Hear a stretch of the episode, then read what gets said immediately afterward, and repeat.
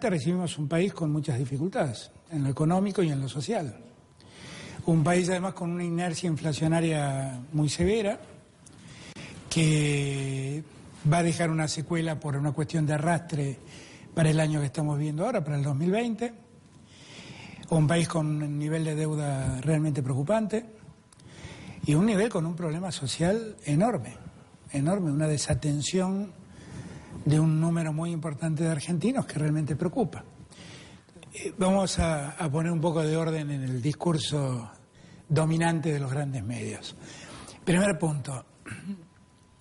Si la palabra ajuste quiere decir poner orden en las cuentas públicas, nosotros queremos poner orden en las cuentas públicas, porque el desorden era magnífico. ¿eh?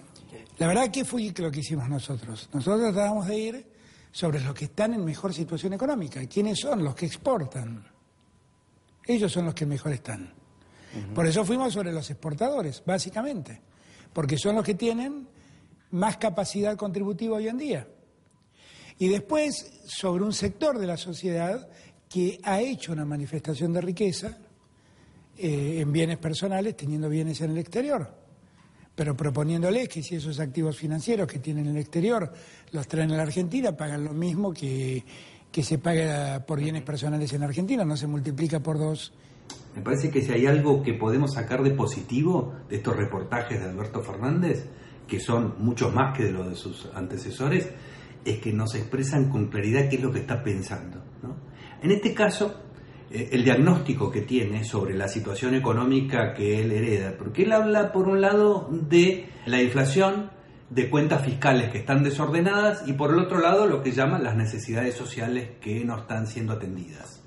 Se está olvidando de la parte económica y tanto se olvida de la parte económica que su solución es ir sobre los exportadores, sobre aquellos que en su interpretación tienen mayor capacidad de pagar. Ahora, no hay ningún diagnóstico en su análisis acerca de por qué muchas personas están en una situación eh, de pobreza extrema o de mayor pobreza y cómo es que se ha generado esto, cuáles son las causas. No hay ninguna palabra de Alberto Fernández respecto de las empresas que cierran en la Argentina. Han ido cerrando durante los cuatro años de Macri también muchas empresas que tenían hasta 100 años en el país. ¿Cuál es su diagnóstico sobre eso? ¿Sobre por qué ocurrió? Porque es muy curioso cómo desvincula lo que llama el problema social del problema económico de los pocos que tienen éxito. ¿Por qué hay tan pocos que tienen éxito?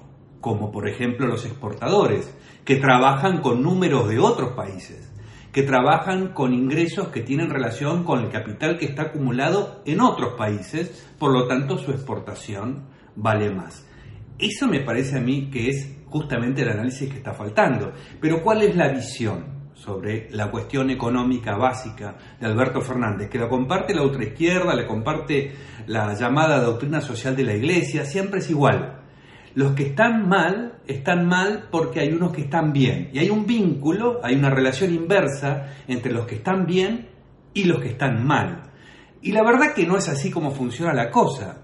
La economía que está siendo aplastada por este Estado, por estas cuentas terribles que va y la soluciona extrayendo más recursos del mercado, se va achicando, se va haciendo cada vez más chico, por lo tanto hay cada vez menos gente que sobrevive en el mercado. Entonces resulta que la misma solución que Alberto Fernández se plantea para esa situación es en realidad el origen del problema ir justamente sobre aquellos que tienen éxito, aquellos que tienen la oportunidad de solucionar el problema, de ser los que ofrezcan trabajo, eh, productos o comprar los productos de aquellos que están en peores condiciones, son aquellos a los que el Estado va a extraer porque su principal preocupación son las finanzas públicas.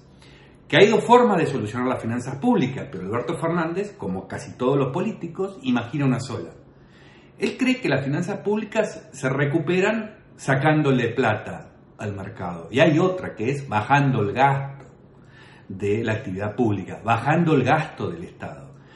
Su diagnóstico es fundamentalmente equivocado porque no es que la Argentina ha nadado en abundancia en los últimos años y hay muy poca gente que está bien, pero hay mucha que está mal. No es así. es un país que ha estado en recesión, donde han fracasado los negocios. No solamente ha fracasado una capa de la población la más pobre, eso es la consecuencia de que han fracasado los negocios, de que no es posible ganar plata en la Argentina, que la gente se quiere ir, como veíamos la semana pasada con Almeida, ¿no? Entonces, el problema es que él se enfoca para poder justificar la extracción, de más recursos a este mercado que está languideciendo y entonces nos pone la distracción de la situación social. Hay que quitarle más plata al mercado porque la situación social es mala. Y la verdad que la solución es al revés. No es el Estado el que va a quitar a esa gente de esa situación, es el mercado. No hay una relación inversa entre el que gana mucho y el que gana poco si no hay ningún tipo de interferencia. Es exactamente al revés. Una persona no puede ganar dinero en el mercado si no le ha hecho ganar a otros algo. O sea que es una cosa es el espejo de la otra. Hasta ese momento, los sueldos de los, los ingresos de los jubilados se ajustaban teniendo en cuenta el aumento general de sueldos y cómo crecían los ingresos públicos que es verdad, la verdadera fuente que tiene el Estado para pagar a los jubilados. Entonces, eso daba una, una tasa por el cual se actualizaban los sueldos, los ingresos de los jubilados. Macri cambió eso. ¿Y qué dijo? Dijo, voy a tener en cuenta ahora cómo crecen los salarios y cómo crece la inflación. ¿Qué terminó pasando? Que a los salarios todos prácticamente siguieron la cláusula gatillo. Entonces, jubilados y, salarios, salarios, perdón, y, e ingresos terminan siendo lo mismo. No es un mix, es exactamente lo mismo. Y eso es lo que terminó generando un sistema de indexación de la economía tremendo que el Estado Nacional no puede seguir. Bueno, acá es donde se ve una inconsistencia, o a lo mejor es la continuación de la misma inconsistencia del discurso de Alberto Fernández, porque él entiende que las finanzas públicas son limitadas, pero curiosamente no entiende que las finanzas privadas sean limitadas. Él entiende que hay una maldad, que hay unos privilegios, aquellos que están en mejores condiciones de seguir adelante, pero, por ejemplo, no hace la cuenta aquellos que están en mejores condiciones de financiar su gasto público. Lo que no tiene en cuenta es si van a dejar de estar en condiciones después de que cobre esto. O cuánta gente en la cadena del campo, por ejemplo, los exportadores, va a dejar de tener ingresos o los va a ver disminuidos porque él lo va a capturar. Entonces es medio difícil sostener que eh, tiene que haber una comprensión del problema de las finanzas del Estado, pero de parte del Estado nunca hay una comprensión de las finanzas del sector privado, que es el que financia al Estado, porque el Estado no se gana nada. Es muy curioso, ¿no? El Estado es la política, el Estado es el que califica a aquellos a los que les va bien, es el que divide entre ricos y pobres a los que están en el mercado, pero parece que no, en ningún momento tiene que considerar la misma situación eh, respecto del sector privado. El sector privado si le va bien es porque siempre porque es privilegiado. Es evidente que acá lo que está, lo que muestra Alberto Fernández es que tiene una comprensión de que el peor problema de las finanzas del Estado son las jubilaciones. Y acá vamos a aclarar las cosas, porque en la Argentina hay un sistema de reparto, después de haber tirado abajo un sistema de semicapitalización que pretendía solucionar el problema de las jubilaciones. Pero el sistema de reparto implica que la gente que está jubilada hoy cobra de la gente que está haciendo aportes hoy. O sea que hay una relación directa entre aumentarle a los jubilados, contrariamente a lo que pasa dentro del mercado, hay una relación directa entre aumentarle a los jubilados y disminuir los ingresos de los actuales aportantes. Y esto es un esquema Ponzi porque la población va envejeciendo, es cada vez más grande y la relación entre jubilados y eh, gente que financia el sistema jubilatorio se ve totalmente afectada. Y esto es un problema mundial, es un problema que está generando rebeliones en Irán, en países tan extraños como Irán o Chile, Chile que tenía como el sistema este, mejor ejemplo ¿no? de capitalización que nosotros envidiábamos, bueno, sin embargo la gente no está satisfecha.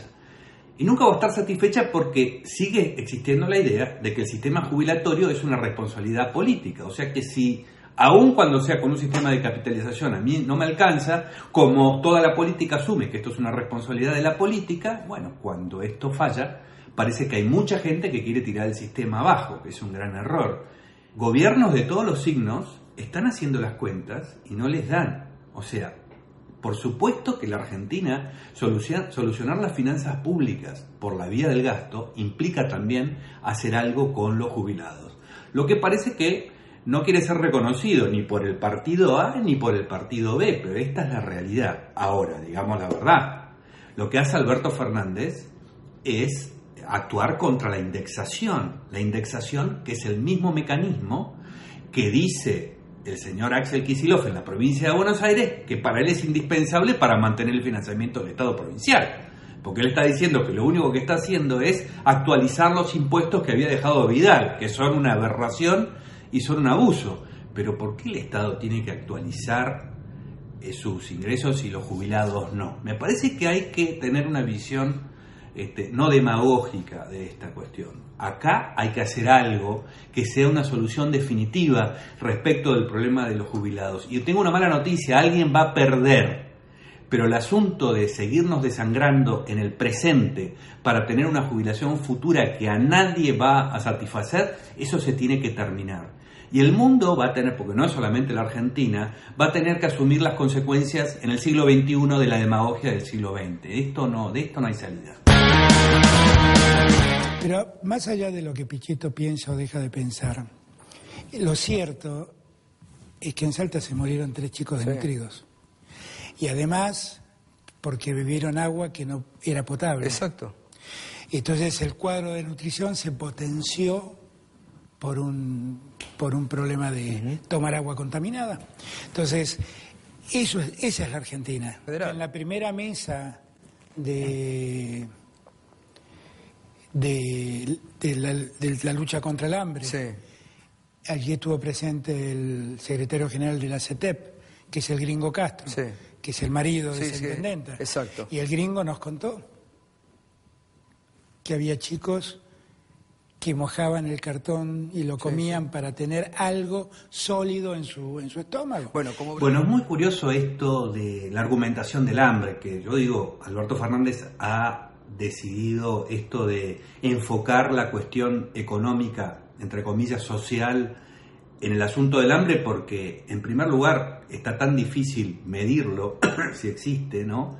Eh, y en segundo lugar, e, es, una, es un objetivo muy poco ambicioso, ¿no? En la Argentina, terminar con el hambre, a pesar de que parece que no se logra con esto de la acción social. Es curioso que un gobierno, un, Estado que tiene una abrumadora composición de su gasto en cuestiones llamadas sociales no ha podido ni siquiera solucionar el hambre, ¿no? Y, le sigue pidiendo explicaciones al mercado de por qué no lo ha solucionado, después de pasarnos 70 años de este tipo de enfoque. Ahora, eh, esto de eh, un señor en la reunión del hambre nos contó que los chicos mojaban el cartón, no, no parece ni una forma demasiado seria de abordar la cuestión. Lo que le está faltando acá es concretar un poco, porque si yo encuentro que tengo un intendente que me habla de chicos que mojan cartón para poder comérselo, lo que tengo que hacer, si soy medianamente responsable, es mandar a un funcionario al lugar,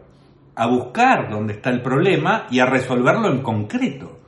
No saco una tarjeta general para poner en Concordia y después en algún otro lugar. Esa no parece ser una solución para el problema que se está planteando. Ese parece ser una forma de instalar un sistema de reparto y de, dependencia de la gente, del Estado y de la política que está totalmente divorciado del problema que estoy señalando. ¿no? Si un señor me dice en una reunión que hay chicos que él conoce que están en esa situación, lo que yo pregunto es por qué no se mandó a alguien de uno de tantos ministerios que existen en la Argentina a solucionar en concreto la cuestión inflación. La Argentina tiene muchos elementos que me parece son causantes de la inflación. A mi juicio uno de los peores y tal vez el más determinante en este momento es lo que yo llamo la inflación autoconstruida, que es la inflación psicológica. Es el, comerciante que dice, hoy escuché decir que van a subir los precios, entonces yo los subo antes para no quedarme atrás. yo, lo, eh, que, yo lo que digo, una de las peores cosas que nos ha pasado es la indexación de la economía. Indexar la economía nos va a llevar al peor de los mundos. Y lo que nosotros tenemos que hacer todos es desindexarla. La cláusula gatillo es un mecanismo de indexación de la economía. Claro. Yo entiendo que es legítimo, que es tratar de que los, los sueldos no corran detrás de la inflación, pero lo cierto es que es un mecanismo que termina siendo este, otro de los mecanismos indexatorios de la economía. Y esto de la inflación autoconstruida realmente hasta es gracioso, ¿no? La inflación es como es consecuencia de que se han alterado los valores entre las distintas cosas que se intercambian en el mercado porque la vara que se utiliza para medir esos valores, la relación entre valores, está alterada por la emisión monetaria. Si la inflación fuera autoconstruida, repito, ¿no? Habría que ir a decirle a Kisilov que no siga autoconstruyendo la inflación, actualizando los valores de los impuestos del año pasado, porque esto es meramente psicológico, ¿no? Pero la verdad es que la inflación es un mecanismo de recaudación que tiene el gobierno. Lo que hace es emitir moneda para hacerse de recursos en el mercado. Y al emitir esa moneda, esa moneda vale menos. Y al valer menos, altera todas las relaciones. Al productor, al vendedor, al supermercado, es totalmente falso que le convenga aumentar los precios. Lo que le conviene es disminuirlos y tener ganancias por volumen. Esto es elemental. La única razón por la que tiene que aumentar los precios es porque la moneda vale menos y tiene que recuperar las relaciones de valores que había antes de que esa moneda que se lanza al mercado hubiera este, producido esos efectos perniciosos. Pero no hay nada de psicológico ni de eh, extraño en los mecanismos de indexación. Cuando hay inflación va a haber indexación, porque la gente tiene que anticiparse antes de que se desvalorice lo que tiene, porque no sabe a qué precio va a reponer la mercadería que le sirve como insumo. Pero esto de desindexar tiene algún sentido si hemos parado el mecanismo de inflación y de emisión monetaria. De otro modo, no hay nada autoconstruido. Hay que ver la emisión, la historia de la emisión monetaria en la Argentina, ver dónde está la psicología de esta cuestión. Y en el único momento en que se aplicó una, una, forma de parar la indexación eh, que tuvo algún éxito porque se paró también la emisión con la convertibilidad. Entonces, lo que hizo el mercado fue comprobar que esos precios se mantenían, o sea que las relaciones entre los distintos valores se mantenían. No hay nada de psicológico, es increíble que los políticos argentinos, después de haber pasado por la convertibilidad y la experiencia de haber terminado con la inflación, que la terminaron todos los países del mundo, salvo Zimbabue, Venezuela y Argentina, la terminaron a través de parar la emisión monetaria como forma de financiamiento del gobierno. Acá no hay secreto alguno, dejen de mentir, por favor.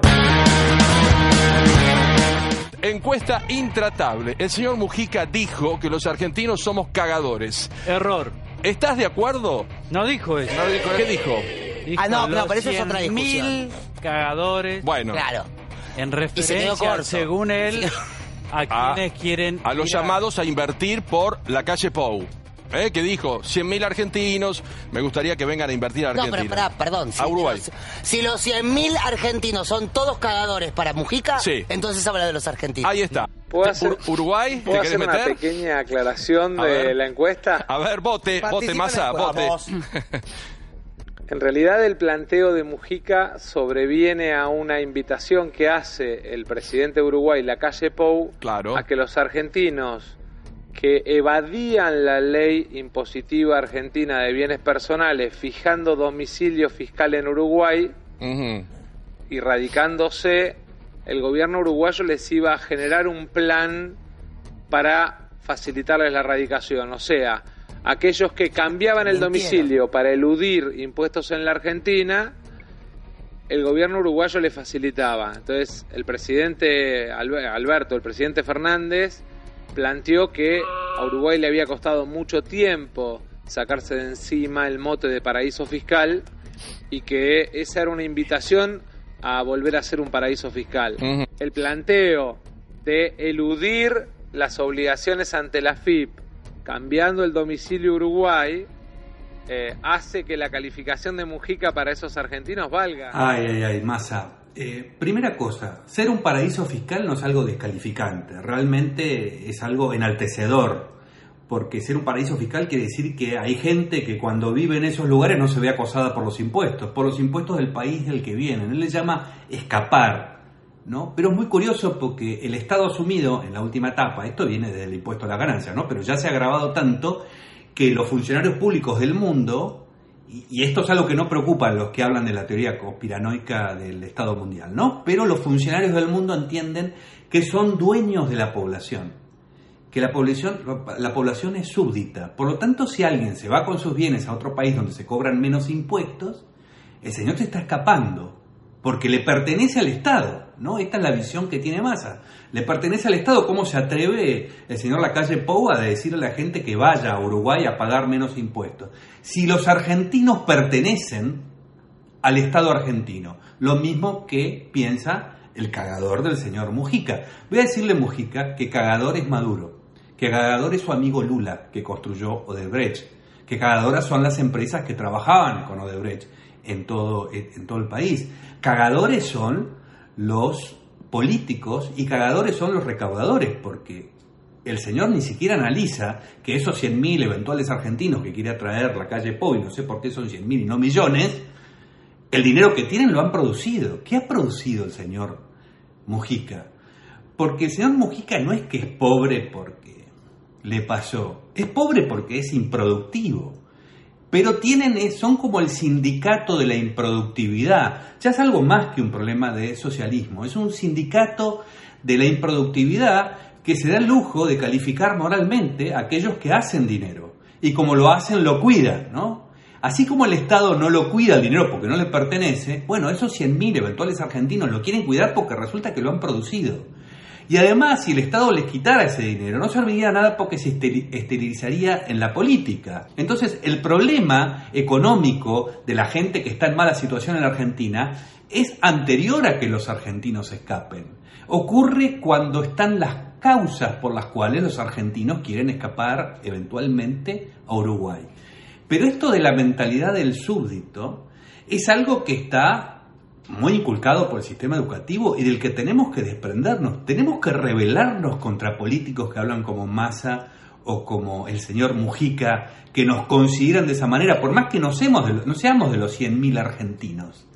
Pero si en algún momento pasamos a ser parte de los 100.000 argentinos, ellos van a creer que porque se han dedicado a la política y a parasitar a la sociedad y a llenarla de culpas que no tiene, tienen derecho a considerarse que son dueños y que los otros están cometiendo un delito por irse. Tenemos que tener un mejor sentido de quiénes son los cagadores y quiénes son los productores, porque si no vamos a seguir preguntándonos eternamente las causas de nuestro fracaso, y la tenemos ahí en esta ética que está propagando esta gente.